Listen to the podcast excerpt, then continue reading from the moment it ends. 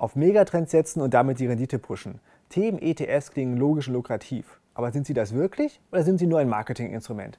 Darüber möchte ich jetzt sprechen mit dem Portfolio-Manager Andreas Beck. Und damit willkommen zu einem neuen Interview bei René will Rendite.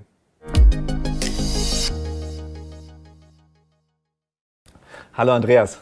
Grüß dich. Die Megatrends sind ja zahlreich. Da gibt es irgendwie Demografie, Mobilität, Cybersecurity, Gesundheit, was auch immer. Auf welchen Trend würdest du setzen? Ich habe mir im Vorfeld angeschaut, was es da alles gibt und es ist ja wirklich unglaublich. Die ETF-Industrie hat da nicht geschlafen. Es gibt ja zu allem was inzwischen, von neuer Ernährung bis zu allem Möglichen.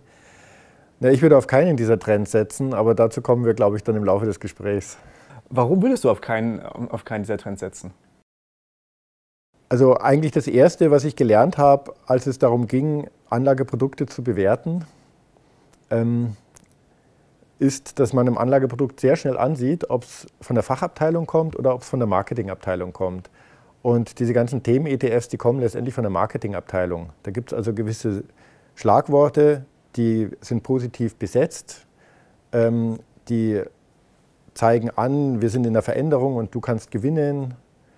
Ähm, die sprechen sozusagen das Bedürfnis an, vorne mit dabei zu sein und man bekommt es auch im Alltag mit. Und dann wird auf dieser Idee, auf dieser Marketing-Idee heraus ein Anlageprodukt konzipiert.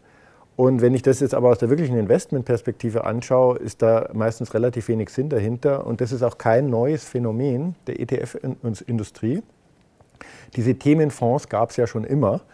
Und früher gab es das geflügelte Wort, äh, woher weiß ich, dass ein Trend vorbei ist? Und die Antwort war, die Deka legt einen Fonds dazu auf, weil die war immer die langsamste.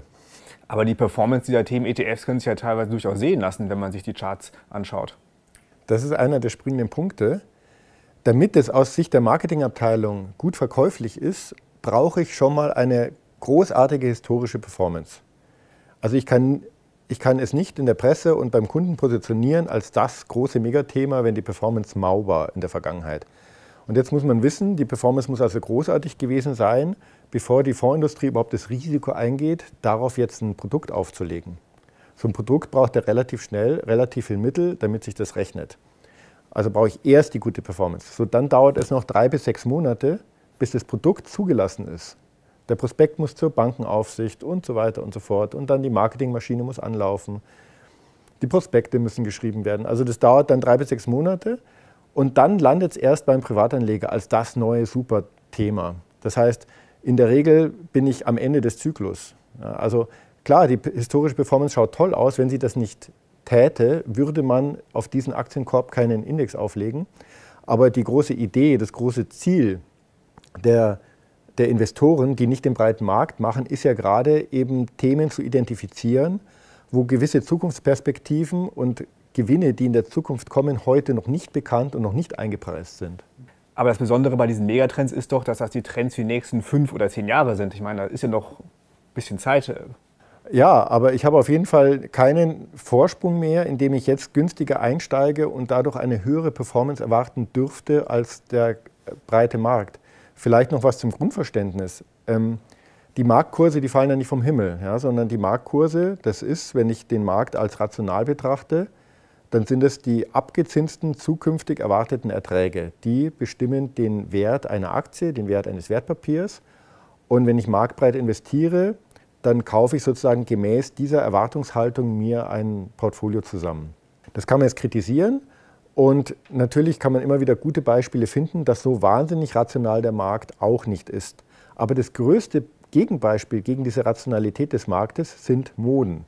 Themen, die in Mode sind, sind tendenziell eh schon zu teuer. Mir ist jetzt kein Themen-ETF bekannt, der ein Thema spielt, was nicht ein Modethema wäre.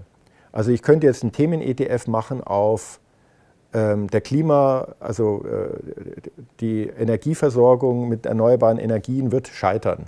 Ja? Es wird andere Lösungen geben. Das wäre zum Beispiel jetzt ein Thema. Ja, da gibt es noch nichts. Da wäre dann irgendwie Atomkraftwerke drin und Ölkonzerne und, ja, und, und alles und, Mögliche. Äh, genau, und äh, Touristikunternehmen, Luftfahrtunternehmen und so weiter. Also man könnte sagen, dieses Ziel 2050 scheitert, wird 2060 und darauf könnte man was machen. Ja? Da hätte man jetzt katastrophale Kurse und so weiter. Gibt es natürlich kein Thema darauf. Nein, aber es gibt erneuerbare Energien. Ja gut, die Unternehmen, die da mitspielen, sind hoch bewertet. aber vor allem, es gibt dann auch so Nischenthemen, ja, also Batteriespeicherungssysteme oder es gibt dann wirklich Nischenthemen. Also das sieht man auf den ersten Blick schon. Das ist rein von der Marketingabteilung, weil wenn ich mir den Index anschaue, dann hat der Index schon mal, also den Aktienkorb anschaue, dann hat er oft gar nicht so wahnsinnig viel damit zu tun. Und äh, zweitens, es geht ja um die zukünftigen Unternehmensgewinne und da geht es um die heutige Bewertung der Unternehmen und da muss ich sagen, also die ganz tollen Ideen findet man da wirklich nicht. Lass doch mal näher darauf eingehen. Was meinst du damit, diese ETS wurden von der Marketingindustrie äh, konstruiert? Das heißt, man hat da irgendwie Aktien reingenommen, die vielleicht nicht so viel mit dem Thema zu tun haben, aber wahnsinnig gut äh, laufen. Wahnsinnig gut gelaufen sind. Das ist der Punkt. Ja, ähm, ja ich meine, was brauche ich, damit ich so ein Thema platzieren kann? Ich muss irgendwie, ich muss das Thema besetzen mit Werten. Jetzt gibt es schon wahnsinnig viele Themen in ETFs. Jetzt müssen die Marketingabteilungen auch schon grübeln. Ja, welches Thema ist noch nicht besetzt? Was können wir machen? Gut, und dann entsteht also neue Essenstrends oder so, habe ich jetzt, ja, so, sowas entsteht dann. Okay, ist ja das Nestle drin oder ist es nicht drin? Oder Unilever, Kraft. Es, es, kommen da so ein paar kleine Unternehmen rein, die sind dann zum Teil vielleicht gar nicht liquide, sodass es schon einen Einfluss auf den Kurs hat, wenn überhaupt so ein Produkt aufgelegt wird.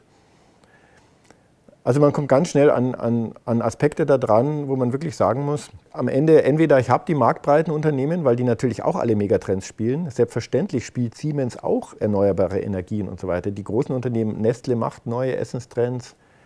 Die großen Unternehmen sind da sowieso immer dabei. Ja, oder, ähm, oder ich muss mir dann so kleine Unternehmen nehmen, die vielleicht gar nicht liquide genug sind, dass sie vernünftig in so einem Index abbildbar wären. Aber am Ende des Tages eben, man sieht, diesen Produkten relativ klar an. Die sollen Spaß machen zu investieren.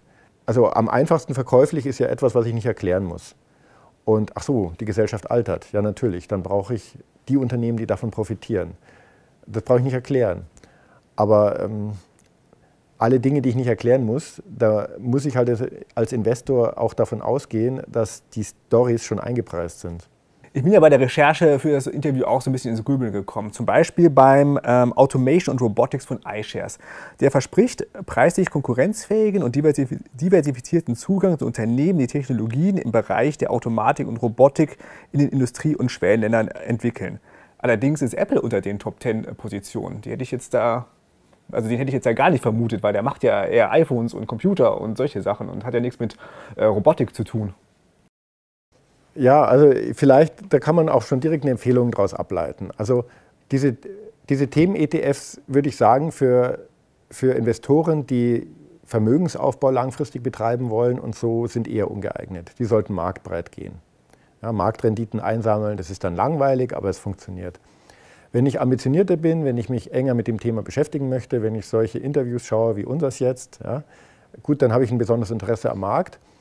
Da wäre meine Empfehlung, statt zu eines, eines Themen-ETFs mir den Themen-ETF raussuchen, zu dem Thema ich ein besonderes Interesse und eine besondere Affinität habe und wo ich investiert sein möchte. Und dann sind die ja transparent. Dann kann ich mir einfach die Liste anschauen, in welche Unternehmen investieren die und dann kann man selber recherchieren und dann soll man sich halt ein, zwei Aktien da rauspicken, die einem wirklich zusagen. Äh, da halte ich dann mehr davon, weil die, diese Themen-ETFs sind sowieso auch für den erfahreneren Investor nur als Beimischung geeignet und da will ich aber dann auch wirklich auf einzelne Unternehmen gehen und, und nicht auf so eine Mischform zwischen Markt und eben so einzelnen Unternehmen, wie es diese Themen-ETFs darstellen, weil eine echte Diversifikation habe ich auch nicht mehr. Ja, und hier bei einem anderen Beispiel, ähm, zufälligerweise auch wieder von iShares. Da geht es um den ähm, Electric Vehicle und Driving äh, Technology ETF. Da ist ähm, Nvidia die größte Position, wobei die, wenn man sich halt mal die Umsatzverteilung anschaut, nur wirklich einen sehr, sehr kleinen Teil mit dem Bereich ähm, ähm Automotive machen. Wie kommt denn sowas da rein? Naja, auch Autos brauchen Bildschirme.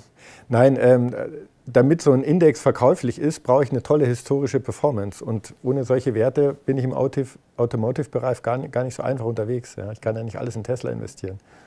Also die Konstruktion läuft ja über einen äh, Algorithmus ab, wahrscheinlich äh, bei den ETFs. Und da wird halt irgendwie ja, dann nicht, nicht so genau äh, hingeschaut. Oder warum sind dann so manchmal Werte drin, die irgendwie da nicht richtig reinpassen?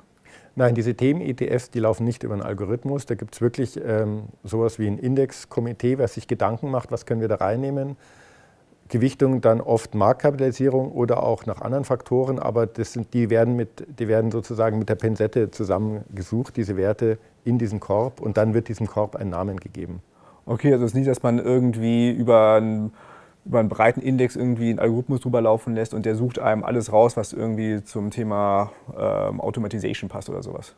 Ja, das mag es auch geben, aber soweit ich das kenne, sind die dann schon nochmal sehr stark händisch äh, designt. Was jetzt keine Kritik ist, auch ein DAX 30 und andere Indizes haben ein Indexkomitee, die sich darüber Gedanken machen, was passt da rein und was nicht und wie muss das ungefähr zusammengesetzt sein. Das ist also, dass es nicht 100% regelbasiert ist, ist bei Indizes eigentlich normal. Das würde ich jetzt nicht als besondere Kritik sehen bei Themenindizes. Nur wenn halt dann Sachen reinrutschen, die halt nicht so viel damit äh, zu tun haben. Wie jetzt äh, Nvidia, die halt nur wirklich ein, das ist ja eher ein Gaming-Unternehmen, ähm, was von der Gaming-Industrie lebt. Und wie gesagt, Automotive macht ja nur einen sehr, sehr geringen Umsatzteil aus. Also was machen die in so einem ETF, wo es um die Zukunft der äh, Mobilität geht? Man kann es verargumentieren, ganz sicher, weil in Zukunft Bildschirme eine größere Rolle spielen, Grafikkarten spielen eine größere Rolle. Man kann immer alles verargumentieren. Das, äh, da könnte man jetzt natürlich, also ich gebe dir völlig recht, ja, man muss schon ganz schön weit denken. Äh, am Ende hängt alles mit allem zusammen. Die Wirtschaft hat, Wirtschaft hat, äh, hat Ketten der gegenseitigen Zulieferung und ein Megatrend beeinflusst in der Regel fast alle Unternehmen, die dann irgendwie im Umfeld sind, sodass ich viel verargumentieren kann. Aber ich würde es auch jetzt einfach mal nur stehen lassen als Argument, ähm, dass diese, dass diese Themen-ETS also nicht fachlich orientiert sind, sondern dass man erstes Thema hat und dann versucht man den Korb zu füllen. Und die Kosten, die, sehen, die liegen ja wahrscheinlich auch etwas höher bei den Themen ETFs, wenn man gegenüber so marktbreiten ähm, ETFs. Ja, die ETF-Industrie, die hat schon echt ein Problem. Der Preiskampf ist brutal und wenn ich den 27. DAX-ETF auflege, habe ich echt Schwierigkeiten. Also der Preiskampf ist wirklich brutal. Also man kriegt da inzwischen für sieben Basispunkte, also für 0,7 Promille, kriegt man so ein SP 500 oder so. Da versucht die ETF-Industrie sich ein bisschen daraus zu retten, indem sie eben neue Themen spielt und indem sie spezieller wird und speziellere Dienstleistungen anbietet und damit immer mehr abgreift von der klassischen Fondsindustrie. Das ist auch durchaus vernünftig, weil die, der eigentliche Unterschied zwischen ETF und klassischem Investmentfonds ist ja nicht, dass der, ähm, dass der ETF passiv ist und das andere ist aktiv, das war immer so ein bisschen irreführend, weil, wie gesagt, es gibt Indexkomitees und Indizes verändern sich auch, auch so ein DAX 30 verändert sich, sondern der eigentliche Unterschied war, dass die klassische Fondsindustrie, die Publikumsfonds aufgelegt hat, die war designt für den Vertrieb. Ja? Die haben eine Bestandsvergütung 0,7, 0,8 Prozent bis zu 1 Prozent und diese Bestandsvergütung bekommt der Vertriebspartner, der diesen Fonds tatsächlich vermittelt hat. Das heißt, ich muss diese Kette immer nachvollziehen können. Es muss zugewiesen sein bei der Depotbank, wer hat den verkauft, weil auch in 15 Jahren bekommt der noch die Bestandsprovision. Deswegen hat, ist es so eine komische Kette, wo ich so einen Fonds nur zeichnen kann. Und dann muss das zugeordnet werden bei der Depotbank. Und so einen ETF, den kaufe ich einfach an der Börse bei Xetra. Ähm, das geht, weil da keine Bestandsprovisionen bezahlt werden an Vertriebe. ETFs zahlen zum Teil auch Bestandsprovisionen an, an Direktbanken und so weiter, aber die zahlen keine Bestandsprovisionen an Vertriebe. Und dadurch ist, es, ist der eigentliche Unterschied provisionsfrei und verprovisioniert. Und jetzt verändert sich die Welt der Anlageberatung halt dramatisch. Immer mehr Menschen gehen weg vom Anlageberater, vom Strukturvertrieb, gehen weg von der Bankfiliale und sind bei der Direktbank und treffen selber Entscheidungen. Und deswegen wandert auch dieses, The dieses Thema klassischer Themenfonds hin zu Themen-ETF einfach darüber. Da geht es einfach vor allem um die Provisionsfreiheit. Aber am Ende des Tages, die Produkte selber unterscheiden sich gar nicht so groß, wenn ich das jetzt vergleiche, was früher so ein, so ein DK-Themenfonds gemacht hat und was heute so ein iShares, iShares Themen-ETF macht. Mhm. Und was die Gebühren angeht, wenn ich der Erste bin, der so ein Themen-ETF auf den Markt bringt, dann habe ich natürlich für kurze Zeit eine Monopolstellung sozusagen, dann kann ich dann wieder ein bisschen mehr verlangen als jetzt beim x-ten ETF auf den S&P 500. Das ist der eigentliche Motivator, ja. Also unterm Strich, Themen-ETFs sinnvoll oder nicht sinnvoll? Ja, ich finde, sie haben keine wirkliche Zielgruppe, weil Leute, die einfach Vermögensaufbau betreiben wollen und die sich nicht zu tief mit dem Thema beschäftigen wollen, für die sind viel breitere Anlageformen besser geeignet. Also breite Index-ETFs zum Beispiel oder breite Investmentfonds, die günstig sind und die, die möglichst die ganze Weltwirtschaft abbilden. Wenn ich mich ernsthafter mit Themen beschäftige und wenn ich Spaß dran habe, auch bestimmte Dinge herauszupicken, da würde ich wiederum sagen, da hat man dann mehr Spaß, wenn man sich wirklich die einzelnen Unternehmen mal anschaut, sich mit denen ernsthafter beschäftigt, ähm, als dass man dann so einen Themen-ETF kauft. Der Themen-ETF, der liegt so, nicht Fisch, nicht Fleisch, der liegt so ein bisschen dazwischen. Deswegen weiß ich auch nicht, ob, ob das auf Dauer so funktionieren wird wie jetzt, wo die wie Pilze aus dem Boden poppen. Andreas, vielen Dank.